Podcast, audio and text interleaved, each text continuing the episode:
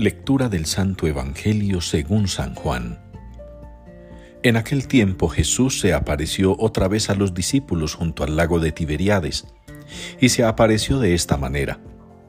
Estaban juntos Simón Pedro, Tomás, apodado el mellizo, Natanael el de Caná de Galilea, los Zebedeos y otros dos discípulos suyos. Simón Pedro les dice, Me voy a pescar.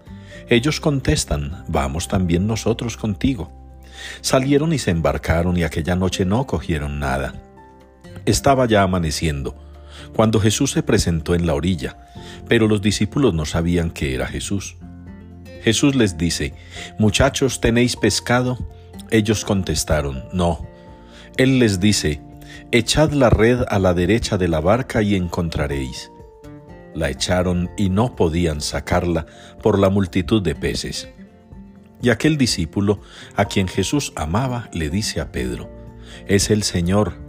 Al oír que era el Señor, Simón Pedro, que estaba desnudo, se ató la túnica y se echó al agua. Los demás discípulos se acercaron en la barca, porque no distaban de tierra más que unos doscientos codos, remolcando la red con los peces. Al saltar a tierra, ven unas brasas con un pescado puesto encima y pan. Jesús les dice, Traed de los peces que acabáis de coger. Simón Pedro subió a la barca y arrastró hasta la orilla la red repleta de peces grandes, 153. Y aunque eran tantos, no se rompió la red.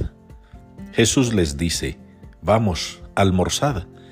Ninguno de los discípulos se atrevía a preguntarle quién era, porque sabían bien que era el Señor. Jesús se acerca, toma el pan y se lo da y lo mismo el pescado. Esta fue la tercera vez que Jesús se apareció a los discípulos después de resucitar de entre los muertos. Palabra del Señor. La piedra que desecharon los arquitectos es ahora la piedra angular. Es la respuesta al Salmo 117 en la liturgia de este día. La piedra que desecharon los arquitectos es ahora la piedra angular y nos recuerda todo lo sucedido en esos días santos de la pasión y muerte del Señor, y nos recuerda sobre todo el acontecimiento magnífico de la resurrección. A Jesús lo desecharon, lo desecharon las autoridades religiosas, lo desecharon las autoridades morales, lo desecharon las autoridades políticas y jurídicas. Todos lo desecharon, incluso sus discípulos huyeron en los momentos más terribles. Sin embargo, esa piedra desechada, esa piedra que para muchos era un estorbo y había que sacarla del camino, se convierte en la piedra angular. Es la piedra angular. Es la piedra más importante.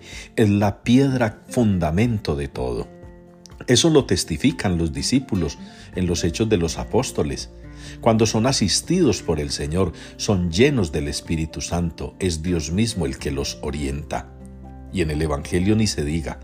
Hoy se nos muestra en ese texto tan precioso que narra San Juan cómo Jesús acompaña a sus discípulos, los anima, los alienta, les da muestras de su poder, pero también de ese amor infinito que les tiene pese a todo lo ocurrido. Que ustedes y yo, hermanos, en el transcurso de estos días que restan de la octava de Pascua, y mientras nos preparamos unas cuantas semanas para Pentecostés, podamos sentir que realmente el Señor, aquel que fue desechado, es la piedra angular. Y que ustedes y yo, que en muchas ocasiones somos desechados por alguien o por algunos, también podemos llegar a ser piedras angulares en nuestras familias, en nuestra sociedad, en nuestro trabajo, en el entorno social donde desarrollamos nuestra existencia.